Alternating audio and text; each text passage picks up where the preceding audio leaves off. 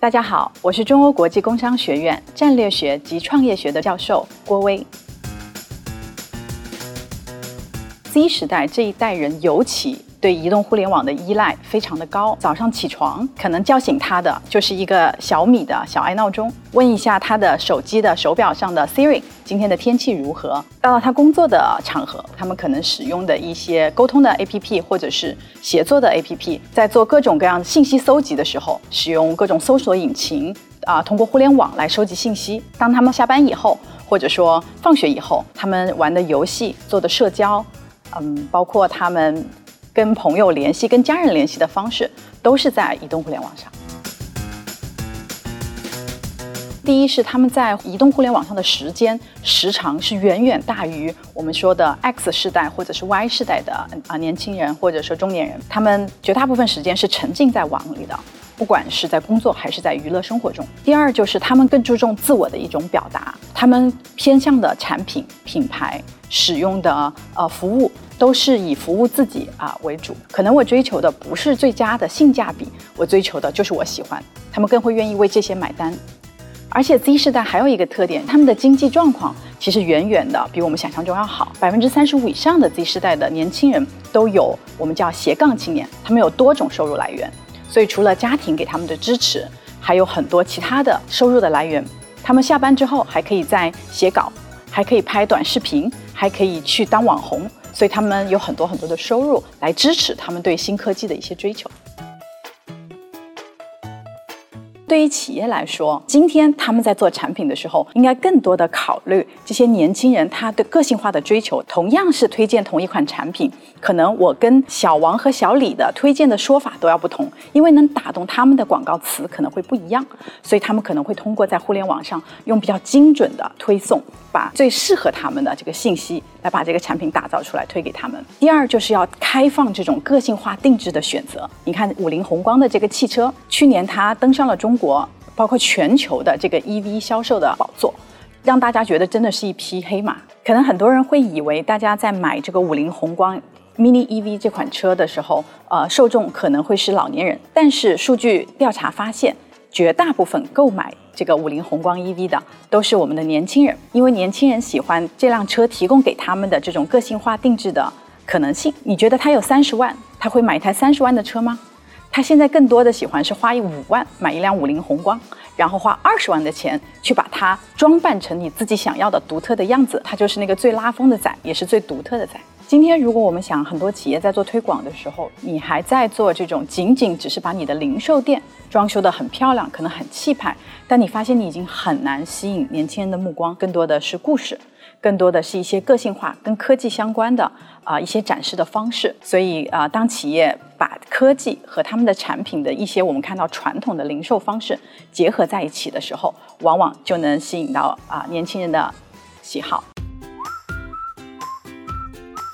如果我们说啊 Z 世代是算法服务他们服务的最好的一代，那么同时 Z 世代也是被算法。啊，主宰的最严重的一代，从他们的啊消费、购物、他们的生活、工作方方面面都在互联网上，所以他们在互联网上留下了非常多的个人的痕迹。算法对他们也是掌握的最清楚的一代。我们说隐私的隐私权，在今天这个啊新科技发展的快速的这么一个时代，是啊一个非常值得人们关注的问题。第二点，Z 世代呢，可能是。比较沉迷于网络和电竞的，到二零二零年，我们的 Z 世代已经是网络游戏使用的最大的人群了。他们可能会深受这些互联网上的 KOL 那些他们比较喜欢的、比较崇拜的这个网红啊，包括大的游戏的玩家的影响，他们的言行，包括他们的做法，可能会对这些年轻人造成非常多的影响。他们的推荐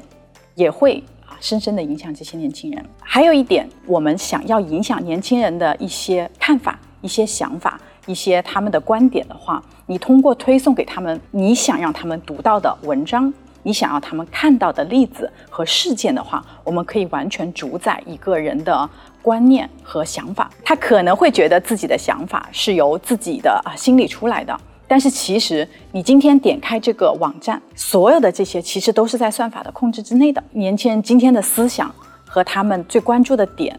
可能都是深深的啊被算法困住了。Z 世代他们享受新科技，他们拥抱新科技，未来他们在找工作的时候。他们在选对象的时候、申请贷款的时候、买车的时候，可能你的各方面的决定都会被算法所影响。到底是你主宰算法，还是算法主宰你？那就看你对这个算法有多了解。所以，要让年轻人能够跳出算法的把控的话，他们要对算法有比较深入的了解。当你明白了算法并不是什么魔法，它也是人设计出来的一系列的数学模型来推算很多的问题。那么在这些数学模型里，它必然有它的偏见，基于大数据做出来的一个模型，还是有很多不准确的地方。那年轻人，你对这个算法的理解越深，你越了解它的这些偏见，你越能够更加理性、客观地看待它。我们最后回到啊比较哲学的三个问题，就是我是谁，我要去哪儿，我从哪来。那么算法某种程度上，它在帮你定义你是谁，它没有办法给你目标，它也没有办法给你方向。所以很多的时候，我们要放下对算法的依赖，放下对这些电子产品的依赖，放下对互联网的依赖，然后来把控自己的人生，学会控制自己。可以说两种思想学派吧。第一派呢，是对机器极其的恐惧，对算法极其的恐惧。因为他们觉得算法如此的强大，那么照它的这个发展下去，我们会被算法完全的去支配。因为他们已经学习到一个程度以后，他们能够产生自我学习的能力。但是到今天为止，我的个人的这个学术研究，很多的时候都是要用到算法，用到这个呃统计学，然后用到大数据，但是。请大家相信我，今天的算法还远远没有到能够支配我们大家的这个程度。第二派呢，就是过于的看低这个人工智能，也不看好互联网的发展。听到一个说法，就是可能再过十年，我们回头发现互联网新科技发展的这一个这十几二十年的这个阶段，可能是人类走的一个弯路。我觉得这种看法也过于悲观了一点。今天新科技算法。啊，包括机器学习这些，可以给我们带来了非常非常多的方便和便利，然后对工作、生活各方面的效率提高都是非常明显的。所以说，呃，过于忽略他们的这个功效，不是太好的一个说法。在未来的十年、二十年，我们会看到非常多的重复性、标准化非常高的这样的工作，可能真的会被机器人取代。但是相反，我们会想想什么样的工作会不会被取代呢？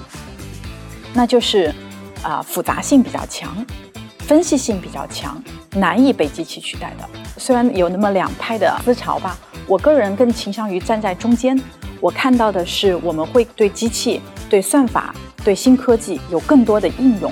但是这些新科技的应用，它能给我们带来很多的便利，往往是它们和人加在一起。才能有更好的未来，能够做出更大的成果。不是机器取代人，也不是人绝对的取代机器，而是人和机器的一种协作，一种共创未来。